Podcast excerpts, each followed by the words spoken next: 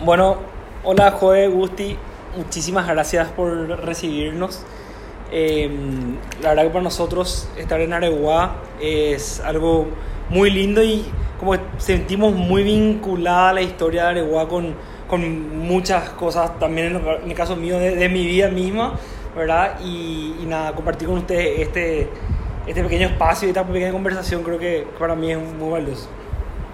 Asimismo, queremos conocerles un poco más a cada uno, que nos cuenten su historia y, y también que nos cuenten un poco sobre Areguá. Así que ¿Por qué, cómo que decidieron venir a Areguá? ¿Hace cuánto vinieron? Si pueden contarnos un poco de esa historia. Bueno, yo, yo soy de Capiatá. Capiatá está una ciudad al lado nomás. Eh, crecí ahí, tuve unos 13 años viviendo ahí. Y ahí es como que Areguá siempre es el lugar donde los colegiantes escapan y vienen al lago. o sea, hasta ahora yo veo y soy testigo que muchos, muchos capiateños se escapan a al colegio y vienen a, hasta la playa. Entonces yo venía mucho a Areguá, siempre Areguá me gustaba, tenía un arraigo para mí. Y nada, volví, eh, terminé, fui a Asunción a vivir, después de los tres años me llevaron a Asunción y nada, yo siempre quería volver hacia acá, siempre quería regresar. me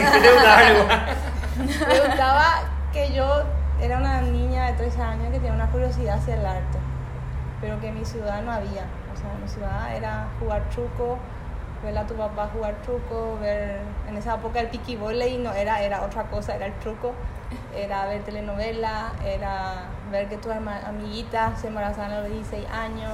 O sea, que era una realidad que voy a decir, yo no quiero esto para mí, pero estoy ahí. O sea, eso era mi, mi comunidad o mi, mi, mi generación de amigas hacían eso. Y yo decía, yo no quiero terminar así, yo tengo que hacer algo diferente, yo no quiero nomás un sueldo mínimo y ya con eso, o casarme bien, como era ahí que las mamás decían que tenía que casarte con un militar, porque Capiatá está cerca del colegio militar. Entonces me acuerdo que los militares salían los viernes a la noche y era como que en mi barrio las niñas se sentaban enfrente de la vereda tomate de esperando que pasen los estudiantes de...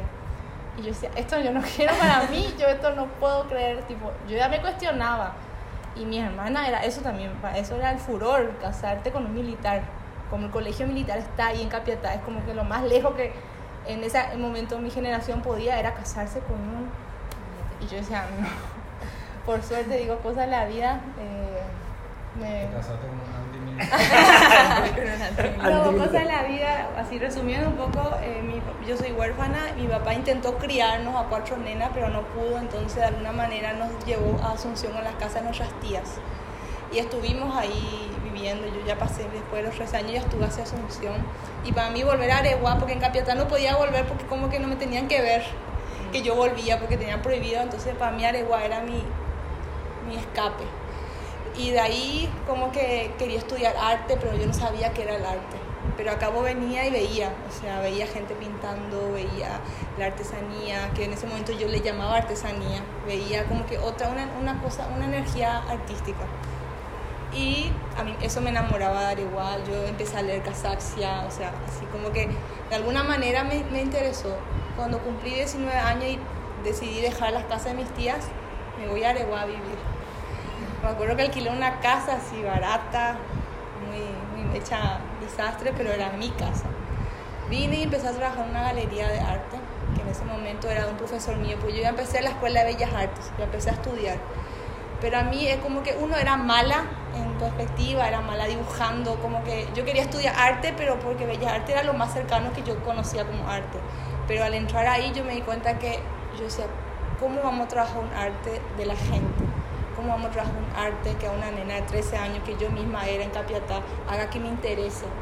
Porque en Capiatá, tipo, no había teatro, pero también si había, nadie se iba a ir. Porque lo más cercano que tenía era la tele, era tener no, chicos y tener, como que no había ese, esa unión entre cultura y territorio, que es lo que yo le llamo. La cultura, cómo se conecta con la gente. Y para mí en Bellas Artes es una carrera hermosa, una carrera que a mí me nutre mucho. No llegué a terminar, pero yo buscaba el arte que trabaje con la gente, un arte que me hable de mi realidad, un arte que me hable que hay una CODENI en tu comunidad que vos puedes denunciar si abusan de vos, que vos puedes denunciar si te explotan o que es ilegal quitarte el colegio. A mí un año no me metieron en el colegio, por ejemplo, me quitaron y yo no sabía que existía, que era una ley que no me podían hacer eso. En cambio, ¿qué hubiera pasado si un artista hubiera hablado de eso? En vez de hablar cosas que nada tiene que ver con mi realidad. Y entonces como que yo ese cuestionamiento tenía, mío, que me enojé con el arte, pues yo decía, esto no, me, no es para mí. Y por suerte era mala, porque tenía compañeros que eran así, tenían, el, el, que yo creo que es un talento, que yo no, no era lo mío. Bueno, en ese momento yo empecé a trabajar en una galería de arte. Mi profesor de Bellas Artes me dice, necesito que alguien venga a trabajar conmigo, voy a abrir una galería. Y vine a trabajar a Aregua, o sea, estudiaba en Bellas Artes y venía a Aregua todos los días a Asunción. Trabajaba los fines de semana en Multiplaza, vendía champión para poder mantener, porque no me pagaban muy bien en Aregua. Eh, pero era lo que yo quería, trabajar en una galería de arte Claro. para mí era como que, wow. Entonces trabajaba el lunes a viernes en Aregua, venía a Asunción, venía, trabajaba, después me iba a la facultad y los sábados y domingos trabajaba en Multiplaza para poder mantener mi semana. Y estuve así unos años hasta que digo, tipo, buscando beca, buscando cómo podía hacer, consigo una beca para irme a Francia con una especialización, para hacer una especialización de un año de Bellas Artes. Yo continuaba estudiando esa carrera por más que yo sabía que no era lo mío. Pero mientras que yo trabajaba en la galería, yo empecé a tomar contacto con las, con, con las personas con quien trabajamos, con los artistas populares, con los indígenas. Cosa que yo nunca en mi vida estudié en Bellas Artes, yo veía en el día a día en la galería porque se vendía arte popular indígena. O sea, yo empecé a conocer a Vitrudis Novera, a Carolina Novera, a Ña Virginia Yegro, que yo decía, ustedes hacen un arte increíble y nunca le estudié.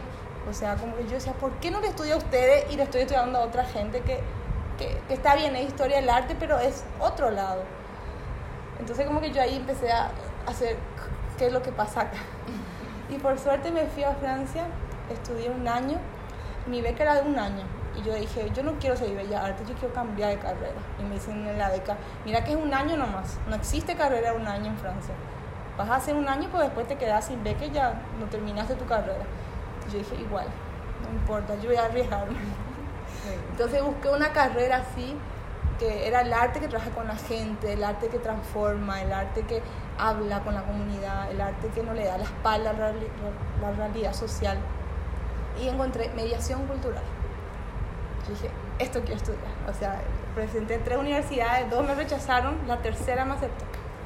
Y estudié mediación cultural y ahí entendí lo que yo estaba buscando. Había sido sin saber, sin tener noción que existe esa, eso, que existía lo que yo estaba buscando.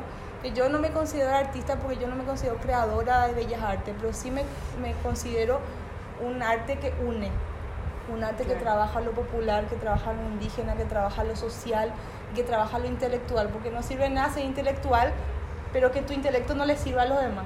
No sirve nada que vos seas fantástico con una técnica si lo que vos estás haciendo no le llega a los demás. O sea, esos dos tendrían que estar juntándose. Entonces me voy, estudio, vuelvo a Paraguay un año y ahí yo sigo trabajando siempre en la galería. Tanto que eh, cuando volví definitivamente de Francia, yo compro la galería, porque en ese momento quien fue mi compañero, porque después mi profesor Carlos Rolande, a quien yo le debo muchísimo, él fue mucho tiempo mi compañero, pero a mi vuelta de Francia él me dice, ¿sabes qué? Yo quiero cerrar el negocio ya. No, ya está, no, no anda. Y yo con los pocos de dinero que traje, digo, yo compro. Y compré en el 2010, cuando yo volví definitivamente, compré la, la Galería de Arte del Cántaro y le cambié a Almacén de Arte del Cántaro. Una palabra más cercana a la gente.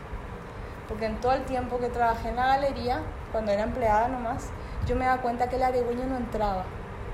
Yo decía, ¿por qué la gente local no viene acá? O sea, entraba a la puerta y se iba. O sea, nunca. Mismo lo único que compraban era turistas y gente con nivel económico. Pero igual, la gente común puede entrar y mirar y aprender, no hace falta que compre. Y ahí yo entendí. Claro, si esto es como que para ellos es extraño, para ellos no tiene ningún, ningún arraigo, es como de lujo, o no es, de, no es su historia, cuando sí es su historia. Entonces yo compro la galería y parece que me saltó un poco la historia. Bueno, volví a Paraguay un año después, así triste porque no terminé mi carrera y yo sabía que me faltaban dos años y decía, no puede ser que no voy a terminar mi carrera. Me quedé un año en Paraguay después que volví y ahí empecé a crear lo que es talleres populares en la calle. Porque ya empecé a hacer una, ya te piden hacer una memoria, una tesis, que vos empezás a hacer ya desde tu primer año y vos tenés que ir creando. Y yo a mi vuelta dije, voy a empezar ya algo de lo que yo estaba buscando y era en primero hacer talleres populares dentro de la galería de arte. Y el dueño en ese momento estaba de acuerdo, me dijo, dale, vamos a probar. Solo que en esos talleres venían hijos de clientes y gente de Asunción. Y yo decía, no es el público, no, no quiero, ellos pueden pagarse un, lugar privado, pueden gastar su combustible, venir en camioneta, tipo, tienen. O sea, mi, mi público era la gente local, si realmente quería hacer un cambio. Entonces probamos, probamos, no venía, tipo como que yo estaba así medio que, ¿qué pasa acá? ¿Qué estoy haciendo mal? Y por suerte dijimos, vamos a salir a la calle, vamos a hacer los talleres en la calle. Y salimos así enfrente, cruzamos y salimos a la avenida. Eso fue en el 2008, 2008, 2008, cuando empezó la escuela. Pues yo volví en el 2008 en Paraguay. Y ahí fue, la calle es de todos, la calle no tiene dueño. Pasaba la señora con su hija que se iba al mercado, ya le dejaba a su hija. Pasaba el vendedor de bingo, ya le dejaba a su hijo. Tipo, era medio guardería, pero tipo, claro. nos pusimos en el camino de la gente. Nos pusimos en el lugar de la gente. Y ahí empezó. Cada sábado era yo no tengo fotos, muchísima gente, muchísimos niños, ya era un peligro porque los autos pasaban, pusimos toda así tela para que los chicos no se escapen y era hermoso, tenemos eran 50, 60 niños pintando y la idea era dejar el lugar limpio. Y también cada chico venía a llevar su taburete, llevaba su mesita, o todos juntos montábamos y desmontábamos. Y fueron, bueno, fueron tres años así montando, desmontando. En ese tiempo yo volví a Francia porque después escribí tantas cartas, yo todo el mundo le escribí cartas, que yo quería volver a terminar mi carrera, que me ayuden así. Nunca me había, pues mucha gente me ayuda, así uno me pagaba, tac, y volví. Me quedé dos años. Pero desde allá yo mantenía los talleres. Por suerte se mantuvo esos dos años que yo no estuve, pero todo, era solamente los sábados, talleres de arte, donde los propios artistas populares que vendían en el almacén venían a enseñar. Pero ahí la idea era como que, que, para que exista una Carolina Noguera, que es una artesana que hace cosas bellas, tiene que haber un público que le consuma, porque si no consume, ella va a dejar de hacer y su hija, ahora que es enfermera o quiere limpiar casa, no quiere más hacer lo que su mamá hace porque ve que su mamá sobrevive. Pero para crear un público local, vos tenés que primero hacerle entender a esa gente o a un adolescente o a un niño que existe. Después que existe, que sabe que existe, que haga, que pase por el proceso de creación, que intente hacer un angelito, y ahí se va a frustrar porque se va a dar cuenta lo difícil que es. Y mientras que intenta hacer, le escucha a Carolina que cuenta su historia. Cómo busca el caolín, cómo quema, por quién hace, quién enseñó, hace cuánto. Tipo, escucha el ahí, está ahí en su cabeza. Y al darse cuenta que es súper difícil, va a mirar con otros ojos y la próxima vez no va a regatear. O dentro de 10 años, 15 años, va a decorar su casa con arte popular. Entonces, como que vos hace, le enseñás que existe, le hace parte, le hace que haga y después el niño se apropia y después consume. O sea, son cuatro pasos que cuesta hacer, pero estamos en ese proceso. Yo, por ejemplo, veo que ahora alumnos de la escuela, ellos no tienen plata, o sea, pero el día del maestro vienen a comprar arte popular para la maestra, no le compran más bandeja. Y el único momento en el año que tienen plata entre todos, entonces, ¿qué compran? Arte popular. O sea, eso fue cambiar. Pero fue un proceso, o sea, no fue de un día para otro. Chuchería comprar, ahora compran y cuando tengan más plata y sean profesionales ya van a decorar. Entonces también va a permitir que nosotros, pues yo tengo el almacén acá, a nosotros que tenemos una vidriera, que tenemos un lugar privilegiado, nos cuesta vender. Imagínate ellos que están escondidos, lejísimos. Sí. O sea, no imagino, les cuesta y todo el día me llaman, me dice, sitio, le digo, pues yo no vendo, no te puedo volver a comprar si yo todavía no vendí. Y están con la desesperación, entonces hay que crear ese público que ojalá que en tres generaciones permita que ellos sigan haciendo lo que hacen, porque si no se corta el proceso. Yo conozco a Prisciliano Candia, que era un artesano alto, él murió y no tuvo descendencia, porque ninguno de sus hijos quiso continuar. Y claro, porque le ven al papá que no... Bueno, y volviendo a la historia, me fui a Francia, volví y terminé mi tesis, que es la memoria, y era cómo crear una escuela popular. Solo que lo mío era chiquitito, era una cosa social, una cosa cultural, y desde que Gusti se unió, se metió lo ambiental. Y que que había sido, todo está relacionado, todo tiene que ver. Y la escuela es como que, bueno, y así yo me fui quedando en Arepa. Compré el cántaro, lo que fue la galería, pero también le cambié, como que no era el artista y el artesano, todo igual. Vos tenés un estudio hermoso en Bellas Artes, tenés un título, este artesano tiene una generación de cuatro generaciones atrás de su cabeza que le heredó la historia, o sea, tiene el mismo valor cultural, no es menos ni más Y yo creo que el Museo del Barro hizo eso hace 30 años atrás. Me imagino, ahora a nosotros nos cuesta todavía. Imagínense el Museo del Barro lo que hicieron hace 30 años, la visión que tuvo esta, esta, esta gente de hacer algo así. Y, y, es como que romper eh, esquemas, yo digo. Pero lo que pasó con Areguá, porque Areguá hace Mickey Mouse, porque Areguá hace Pokémon, porque ellos hacen lo vendible, porque la gente le pide hacerle eso. Entonces ellos hacen lo vendible y dejan de hacer lo original. A mí me pasa muchísimo que viene gente y me dice, ¿me puedes hacer una jirafa? Le digo, mira que necesito venderte, pero no te voy a hacer jirafa, habiéndote a tu bolita, habiendo carpincho, habiendo el jaguarete, ¿por qué yo te hago una jirafa? Encima le pido al indígena eso y él ya va a empezar a hacer. Jirafa no hay en Paraguay, elefante tampoco, ¿por qué vamos? Como dice, ¿me puedes hacer una mujer africana con el cántaro? Le digo, me encanta, pero yo no voy a pedirle eso a ellos, porque es de alguna manera una forma de culturizar el trabajo de la gente, siendo que tiene un valor de lo que ya hacen de por sí. ¿Por qué le va a pedir otro lado? Y a mí me, no sé, me, me, parece eso muy, muy triste. Mismo todavía la burguesía azucena no decora su casa con arte popular. No decora. Yo me suelo ahí y digo, Dios mío, no puedo creer elefantes, cosa que es hermoso. Yo no, no digo que no es malo la, la, la, arte y la cultura de otros lugares, pero teniendo acá algo que está tan poco conocido y tan poco valorado que no, se reconozca, que corta. Carolina no era su hija, ya no quieren hacer, y ya no hacen, o sea, una estudia enfermería, la otra es ama de casa y dice lo, yo no quiero hacer. Y ahí ya una familia más. Y hay varias familias así que yo estoy mirando, nomás observando, ellos ya se termina con ellos. Pero también lo entiendo, porque no venden, les cuesta en un contexto de realidad clarísimo, pero que es justamente eso que estás trabajando, cambiar ese contexto para que sí, generar un público que les consuma. La masa crítica que pueda. Sí. A, a, Gustavo no le gusta que consuma, pero digo en el consumo de consumo social, que vos en vez de comprar algo de plástico, diga yo voy a comprar un arte popular, porque mantengo, mira, toda esta generación de saberes que se transmitieron, yo estoy ayudando y valoro y, y entiendo y, y eso, me parece ¿Y, vos, cómo fue que llegaste a Areguá? ¿Cómo fue que se dio este encuentro? Yo estaba viviendo y trabajando en Asunción, después de haber estudiado también afuera y viajado un poquito. Y estaba en esa búsqueda también de me iba hacia yo cada pueblito a, los fines de semana me escapaba de Asunción. Y en una de esas eh, terminé un tiempo acá en, la Casa Amarilla, estaba mi hermano alquilando ahí. Y con un amigo empezamos a plantar, así para resumir la historia, pues empezamos a plantar acá en la doble avenida unos frutales y, flores. Y Paulino, un personaje aparte que se puede hacer otra entrevista sobre él. y bueno, estamos plantando y él se iba hacia hablar con los comerciantes para ayudar si conseguía más plata para plantar más. Y era su cumpleaños, así estábamos festejando su cumpleaños. Y en una de esas estaba joven, ¿verdad? Ahí, en, el almacén que era allá abajo, donde ahora está el grido, esa esquina, en la entrada misma de Areguá. Y así nos vimos y lo, joven me dice, hola, ¿qué tal? Tenemos una escuela, vayan pues porque Pablino ayudaba a hacer mingas y cosas así de limpieza en el arroyo y plantación. Y dale, le digo, o sea, me encantó la idea de ir a, la escuela, no conocía yo.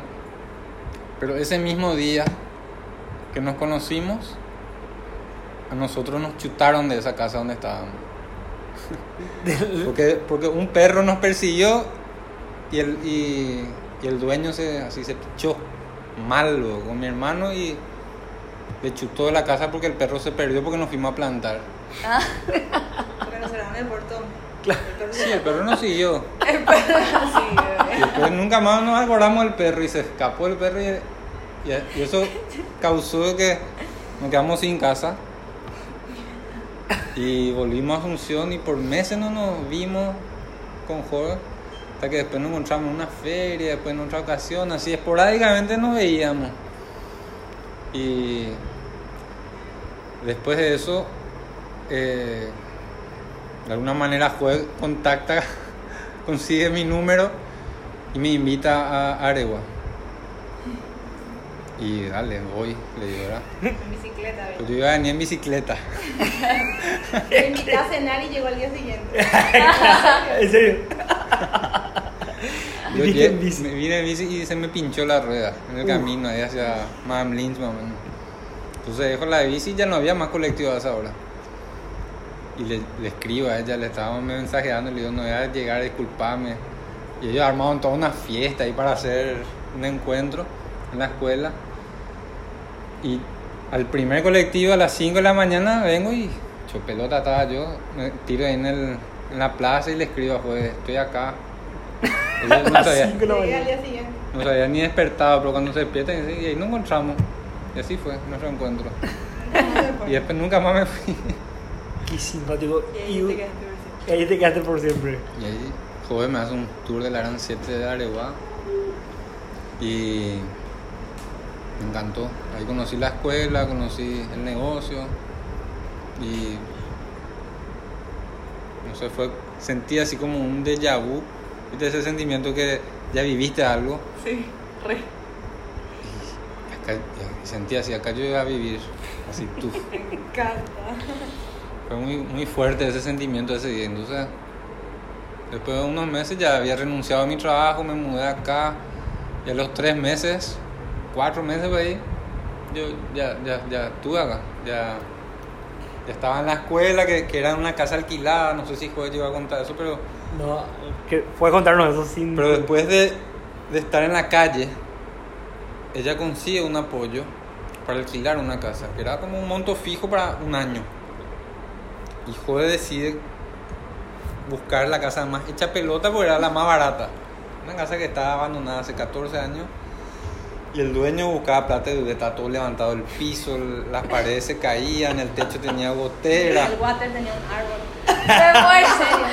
Water tenía un árbol. En serio, siento. Tremenda estaba la casa, pero como la escuela trabaja mucho el tema de la reciprocidad, se da y se recibe, se da y se recibe. Entonces, muchísimos de los chicos y los padres, inclusive le pedimos apoyo a la municipalidad para reparar los techos. Entre todos levantamos la casa. Y era increíble. Ese año que yo llegué, era un año muy activo. Hubieron cosas- como 18 actividades. Yo veía así el calendario, hija de mil, todo esto hacen. Con poca plata. Imagínate si teníamos plata. Había teatro, había percusión, guitarra, serigrafía, eh, cine, conciertos. Dije, Qué bueno que está este lugar. Yo decía, me enamoré de Joy y del lugar al, al- al- al mismo tiempo. al mismo tiempo. Bueno, y yo cuando eso así de a poquito nomás me estaba integrando. Yo también toco clarinete, tra- traje mi instrumento, empezamos a tocar con los chicos. Hicimos una huertita, yo me acuerdo que en esa época estudiaba apicultura yo. Y bueno, me atrapó Areguá y me atrapó Joe también. y después de un, de un ratito ya, ya era mi, ya era mi lugar. Y Joe me llama después de un tiempo, porque yo sal- me fui a un, me fui a Argentina y me dice, porque le invitamos al dueño al cierre de las actividades y el dueño ve la casa, ve todo lo que hicimos, cómo reparamos, pintamos, arreglamos. Pero también yo sospecho que él dio apoyo de la embajada de. Equidad. Y subió el alquiler, pero así mal. Duplicó, triplicó el alquiler y el precio de venta, que nosotros justo habíamos conseguido un fondo, Para ya con intenciones de comprar el espacio, pues ya Claro. invirtió. nació bueno, estaba el espacio y. Bueno, y Joven llorando me llama diciendo: Gustavo, nos, nos vamos a entrar a la calle. Y yo ya di mi aporte a la sociedad, ya doy un paso al costado, yo me voy a dedicar a, a nuestro negocio y chao. Y yo, no, no, joven, Espera que llegue. demasiado lindo, te esperábamos hablar. Y, y llego después y le, digo, vámonos a, a ver, por algo ocurren las cosas, le digo yo. Siempre famoso la crisis de oportunidad. Y hay que ver los problemas como que dentro del problema hay una solución. Ese era como un principio que, que yo estaba tratando de manejar. Y le digo, vamos a construir. Vamos a alquilar, un, o sea, comprar un terreno y construir nosotros. Estás loco, me dice, ¿verdad? Yo decía, vos te burlas de mí. Porque la plata que teníamos era solo para comprar un terreno baldío, no daba todavía para comprar Para, una. claro, para hacer una- Y empezamos a buscar terreno, nos fuimos por Areguá. No es muy fácil buscar barato. lugares así. Teníamos Que 40 sean accesibles también, porque los lugares que había no había agua, no había luz, no había... Claro, Tenía que ser una escuela funcional, tenía que tener... claro. Y ahí encontramos este local que, que está frente mismo a la estación de los bomberos, a una cuadra de la estación del ferrocarril, súper céntrico.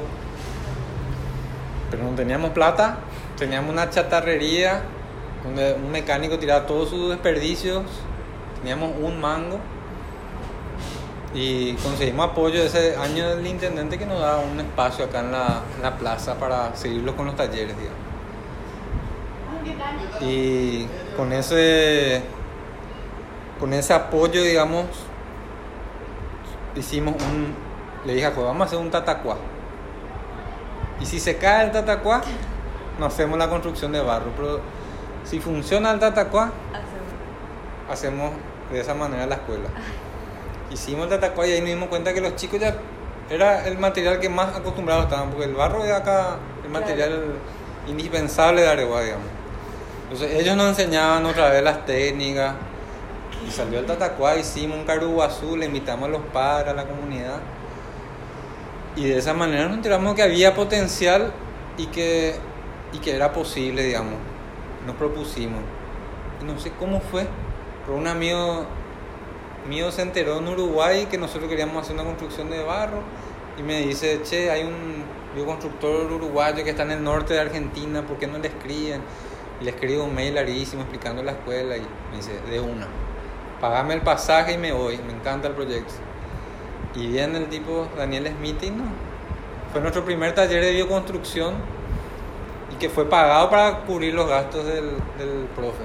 Pero lo importante es que él lo que más me enseñó fue la impermeabilización de las paredes, porque en Paraguay se construía de barro, o sea, vos al campo y los papás de la escuela manejaban la técnica, solo que la impermeabilización es algo que no se sabía, no, no está muy hecho, o sea, porque cada año en el campo se vuelve nomás a levantar las paredes de barro, se vuelve a retocar y es, es lo que nos dio fueron esas herramientas de eh, la tuna, eh, me acuerdo de un mal olor, un fermento, y yo decía, no puede ser, que era la bosta de, ¿qué era? Bota de caballo, diferentes materiales. Se hacía tipo una cocina, engrudo, huevo, leche, todo se mezclaba hacer de lino. tipo pinturas naturales, digamos. Y Hay fuimos, video de- y fuimos aprendiendo un montón durante el camino, pero lo más hermoso para mí fue que la comunidad se apropió también del proyecto y empezamos a construir juntos la escuela. Entonces, esos días que hacíamos las minas eran mágicos porque nos armábamos grupos, algunos hacían, cortaban las tacuaras, otros hacían la mezcla, otros traían la paja, otros traían... Entonces, sin, sin ser constructores ni, ni arquitectos ni albañiles, aunque le convocamos a un montón de albañiles para que aprendan también este tipo de técnicas, porque Claro. usar los materiales locales, usar los materiales naturales, no tenés que estar us- usando mucho cemento, las paredes respiran. O sea, tenía varias ventajas, aparte de ser más económico, que fue una de las causas también que nos motivó, ¿verdad? Pero mi área siempre fue el tema ambiental, entonces por mí, a, a mí por eso me interesaba también y utilizamos todo lo que había. El último día de ese taller, por ejemplo, Daniel nos divide en dos grupos y dice, ahora yo ya le enseñé 5, 8 técnicas, ahora ustedes crean con lo que haya. Y algunos hicieron con la cerámica rota, otros hicieron con unos tacuares, hicieron así con un entramado, otros hicieron con pasto. Entonces, utilizar lo que tenés y con creatividad. Y eso no es señal de pobreza también. Porque las casas de barro no son para pobres. O sea, eso es hermoso. Puede ser de primera. La escuela, hoy, a Berti Rojas se fue a nuestra escuela. Gente así, grupos famosos, y miran y dicen, wow. O sea, y no, no significa ser pobre, sino todo lo contrario, respetar la tierra y respetar lo local. Más hicimos, yo siempre le digo a él, más que crear la escuela, creamos comunidad. Porque los chicos dicen, esa es mi pared, yo hice esa pared, o estas, estas botellas yo junté, o mismo los robos que pa- parecían en la escuela dejaron de desaparecer, empezaron a desaparecer porque era su lugar, podían robar a su propio lugar. Entonces, como que cuando le hace parte a la gente, recibí otra cosa, otra energía.